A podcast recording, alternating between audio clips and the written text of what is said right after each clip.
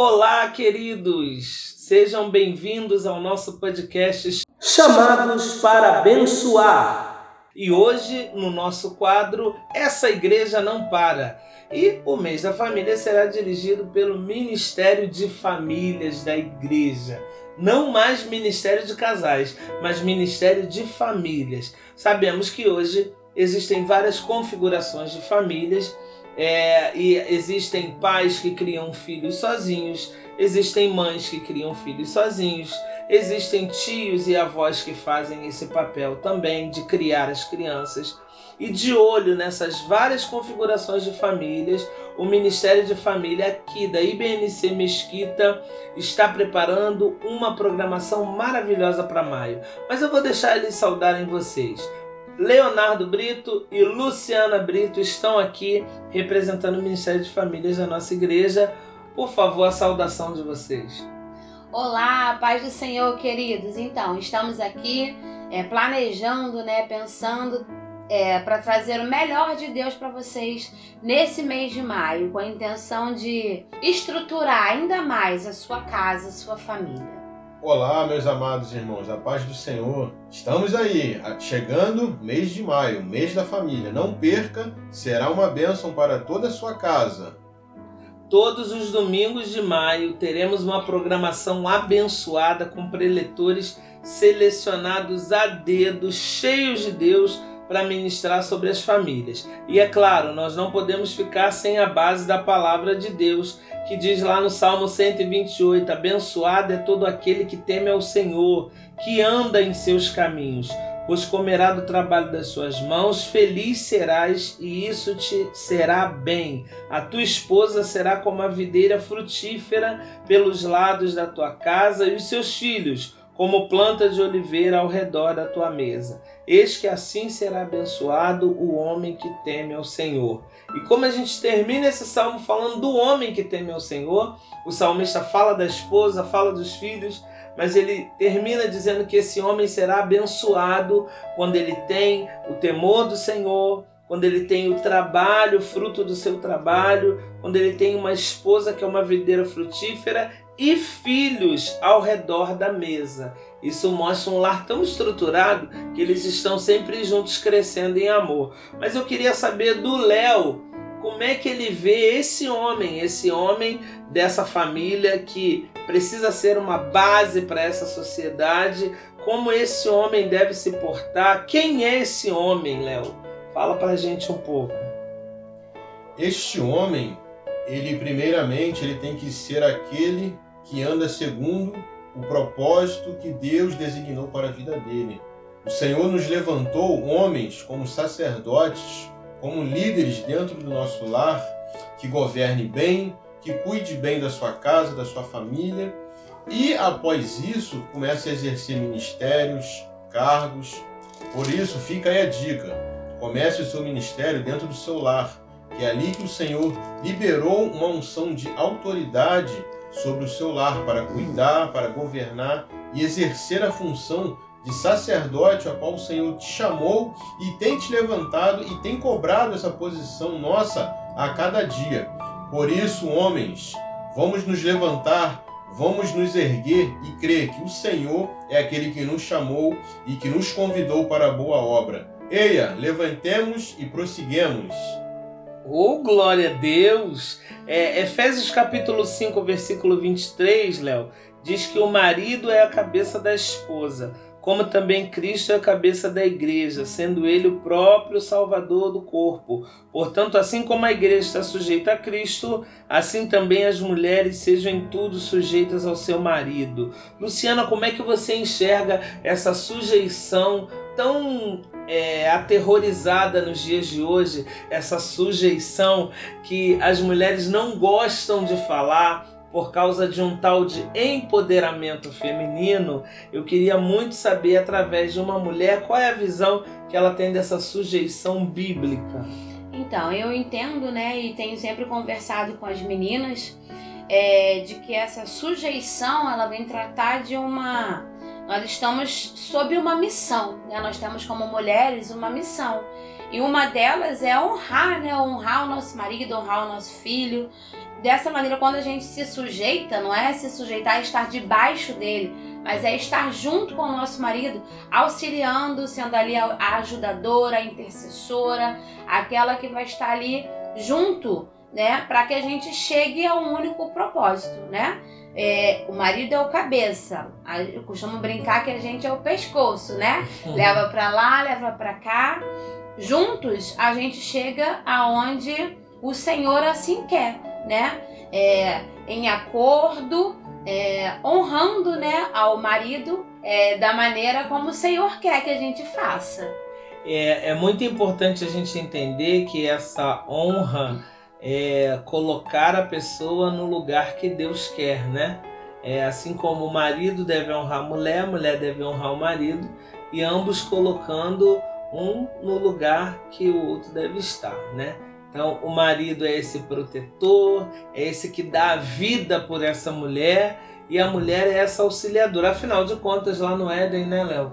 Depois que Deus faz Adão encontrar com Eva, ele diz: Ó, essa vai ser a disjuntora. Como é que você entende essa missão dos dois caminhando juntos no único objetivo de ser feliz?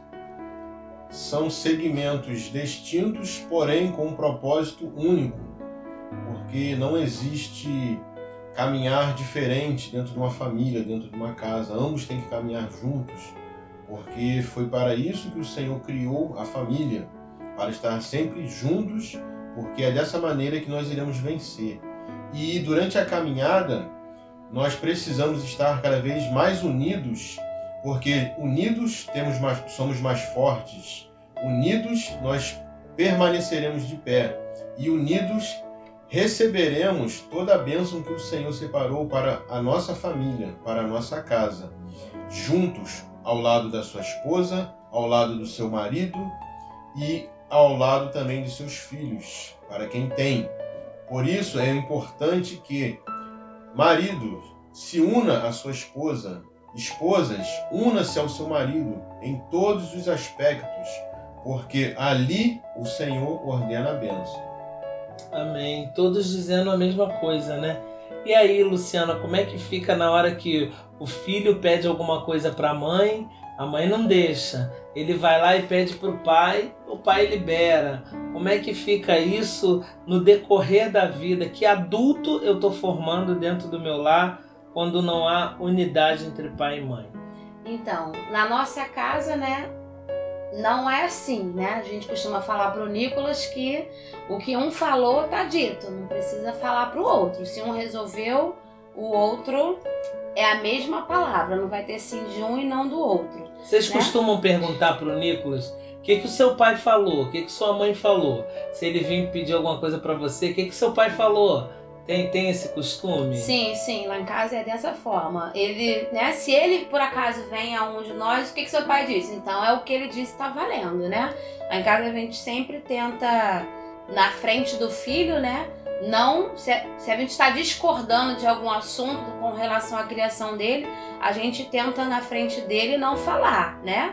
né? Depois nós dois como casal nós vamos conversar e ajustar, mas a gente sempre tenta ter uma única palavra, né? Para que ele cresça entendendo que em casa a responsabilidade é do homem, né? Maior, cada um tem os seus papéis, eu tenho o meu papel de mulher, de mãe, o pai tem o papel dele de pai, né, de sacerdote, de, de protetor, de ser aquele que supre.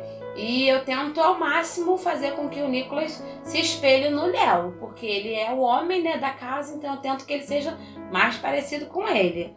E para que ele no futuro, quando criar a família dele, quando ele formar a família dele, como o senhor perguntou sobre a vida adulta, para que ele tenha essa base, para que ele saiba também instruir o seu filho, para que ele saiba também como tratar a esposa. E é assim que a gente acha que deve ser. É, Efésios também, no capítulo 6, no versículo 2, diz assim: Honra teu pai e a tua mãe, que é o primeiro mandamento com promessa, para que te vá bem e vivas muito tempo sobre a face da terra. Você ensina isso para ele, Léo, essa questão de honrar o pai, honrar a mãe, para que tudo dê certo na vida dele? Sim, nós, nós ensinamos e assim, até de uma forma meio um pouco diferente, mas uma maneira com que ele vai aprender e gravar isso na mente dele. É, em alguns momentos nós, nós passamos para ele, filho, honra sua mãe, vai lá, oferece algo a ela, oferece uma água, oferece um lanche. É uma maneira também de honrar, uma das maneiras de honrar, né? Servir, mostrando carinho, mostrando cuidado, que, que isso é algo que hoje nós vemos que está se perdendo um pouco no meio das famílias. Verdade. Os filhos tendo cuidado com seus pais, porque hoje em dia os filhos pensam apenas em si próprios, nos amigos, em coisas banais do dia a dia, e esses valores básicos vão se perdendo ao longo do caminho. E teve uma vez que eu ensinei até o meu filho a levar um café na cama com a mãe dele. Que legal. E ele foi muito contente, muito feliz, muito feliz. Ele chegou a oferecer um café e ali eu pude mostrar a ele que a importância que o filho tem em honrar, não somente em servir um café, mas honrar cuidando, honrar obedecendo, honrar seguindo as instruções e orientações que são ministradas, que são todas com amor, visando sempre o crescimento e a maturidade daquela criança. Então é muito importante estar é, enfatizando esses valores no dia a dia da criança. E assim, nós já ensinamos exatamente esse versículo, né? E aí ele falou, foi até engraçado.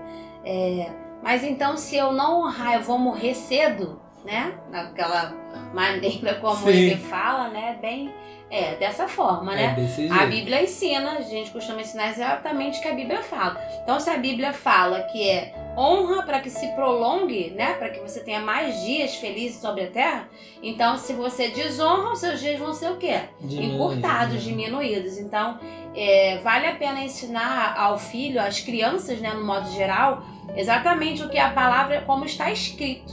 É. Porque eles pegam, né, e levam para a vida dele.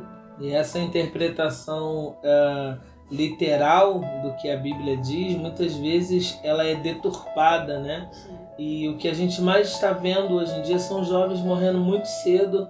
E quando você vai conversar com os pais, né, a gente que trabalha com tanta gente, que conhece tanta gente, que sabe tanta história, a gente sempre chega a esse denominador que desonraram os pais, que não obedeceram, que não ouviram.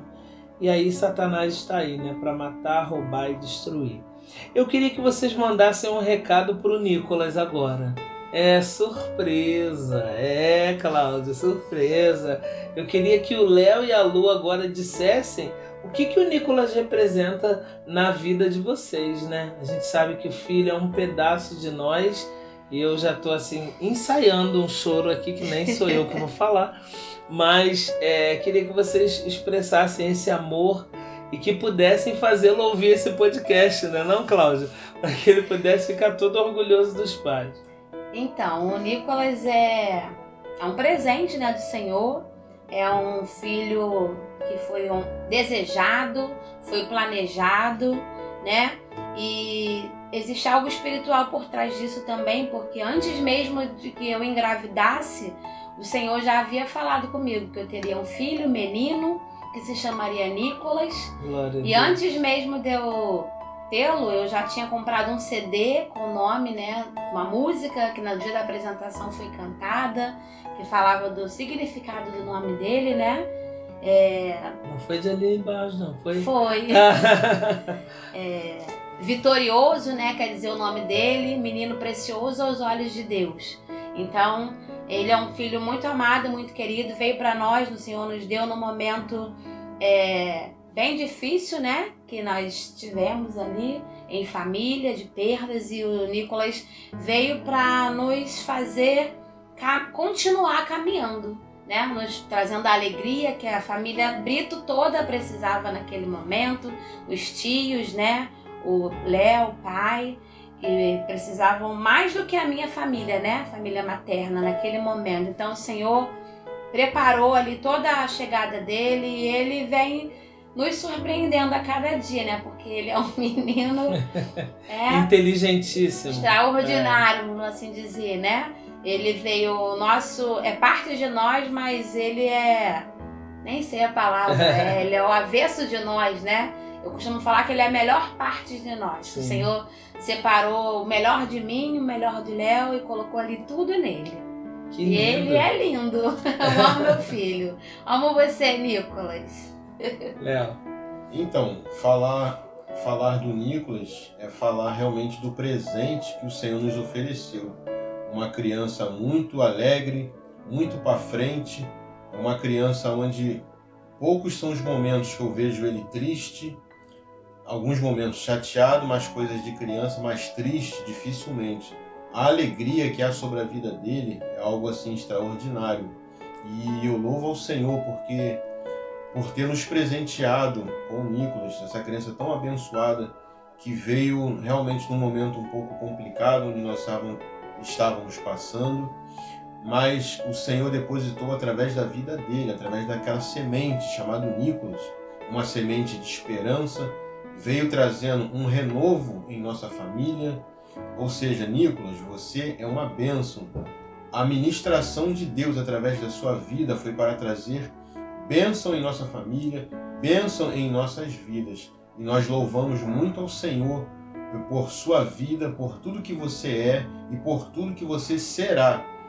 Mais bênção ainda do que você já é em nossas vidas. Te amamos muito, você não consegue imaginar o tamanho do amor que nós temos por você.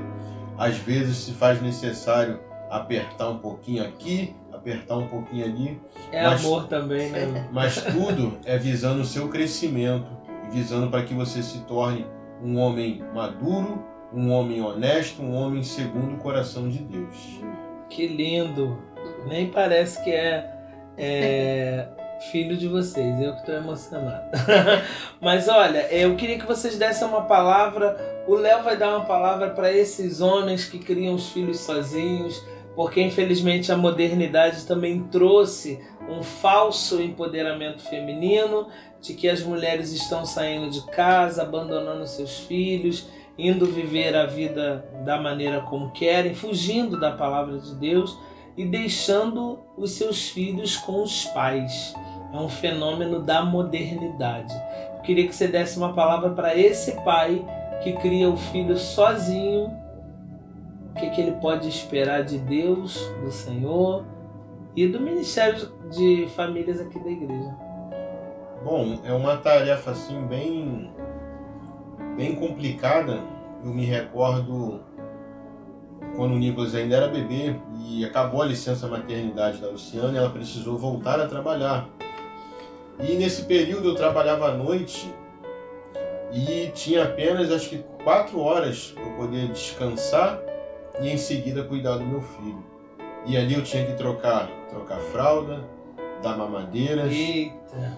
tinha que dar banho, ou seja, eu tinha que realmente cuidar dele. E houve um momento em que eu falhei, eu deixei ele cair do carrinho. Mas por que, que eu estou dizendo isso para vocês? Eu quero dizer que, mesmo que você venha falhar em algum momento, eu tenho certeza de que o Senhor está depositando através da sua vida valores, ensinamentos e ações que o seu filho jamais vai esquecer, que ele vai lembrar. O meu pai, com toda dificuldade, com toda insegurança que talvez um homem possa ter ao cuidar de uma criança só, ele vai lembrar que o pai cuidou com o máximo de amor possível, com todo o amor que ele tinha, com todas as suas forças, ele cuidou e zelou pela sua vida. Então, você que é pai, que está passando por esse momento, saiba, a graça do Senhor é sobre a sua vida, Aleluia! a força e a direção do Altíssimo é sobre a sua vida, que irá trazer maturidade, sabedoria e discernimento para você cuidar do seu filho ou filha em todos os momentos em que você estiver com ele. O Senhor não te desamparará neste momento. O Senhor, ele é contigo. Luciana, e você, a palavra que você tem para essas mulheres que continuam lutadoras, essas que não abandonaram o papel de mãe protetora, aquela mãe que ficou sozinha, que esse homem irresponsável foi embora, né, e deixou ela ou grávida ou com os filhos pequenos.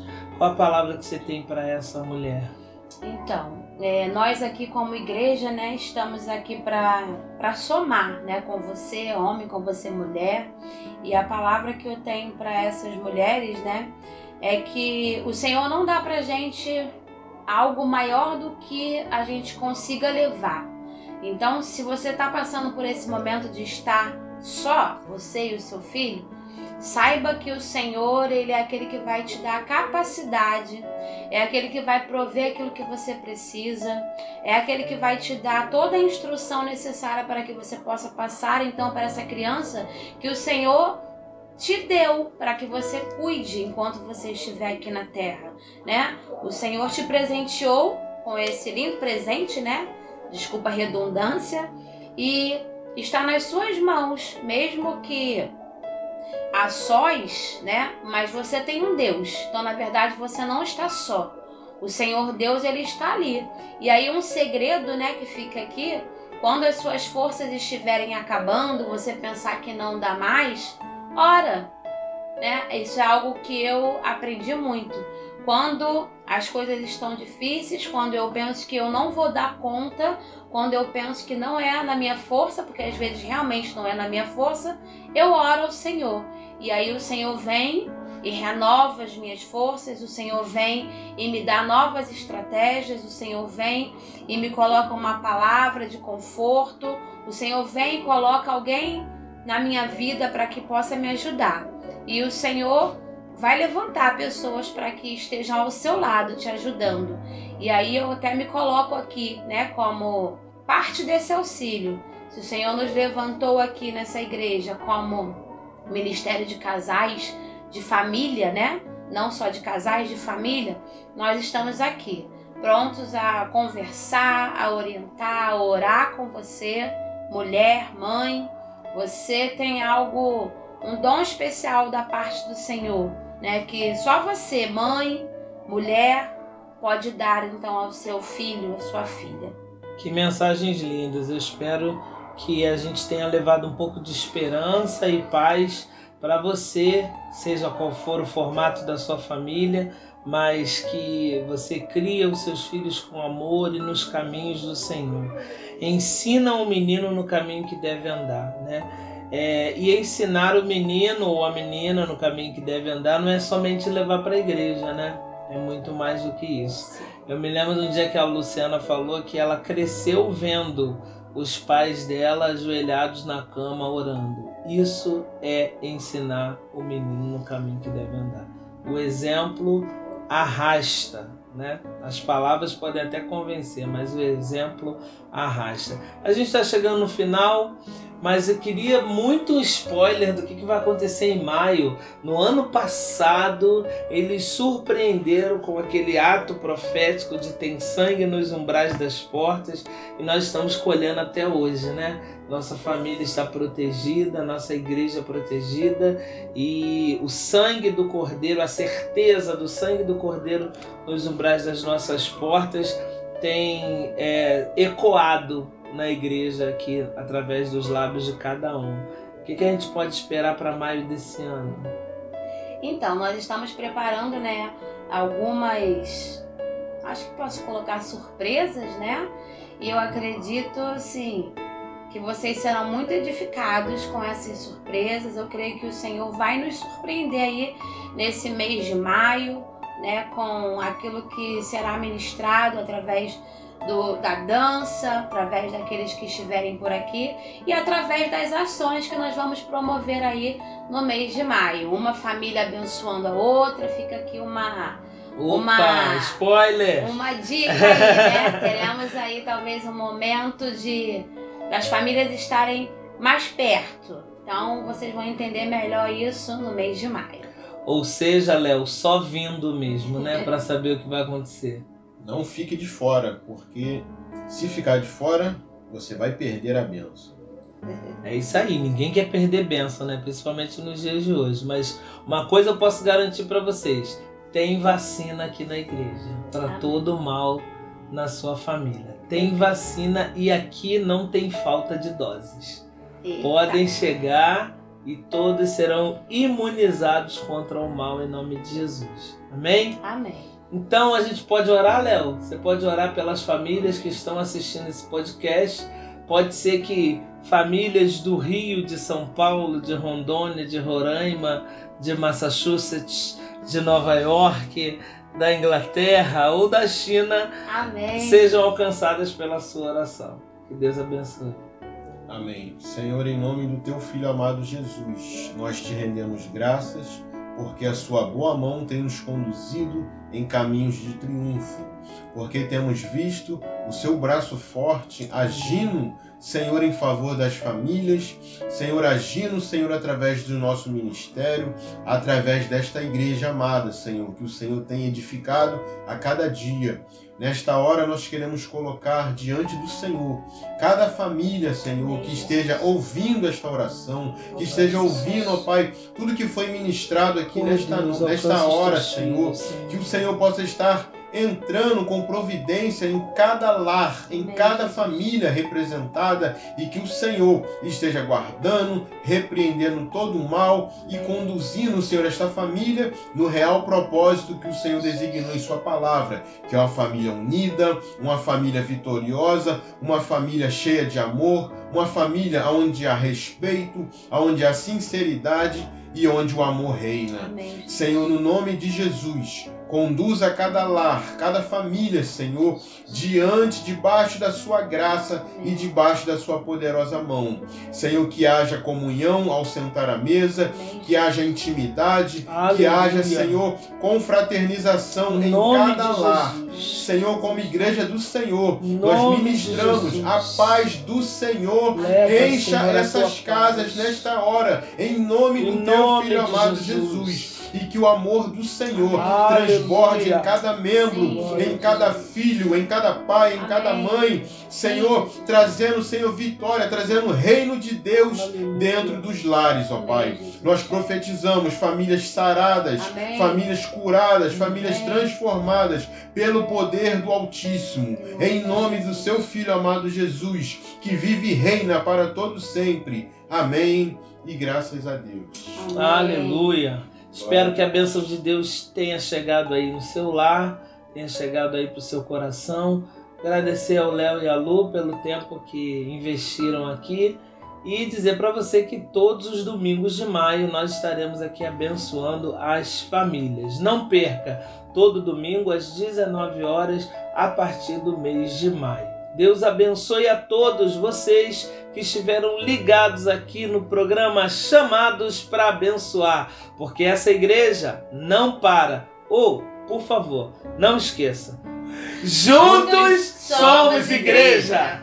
Amém.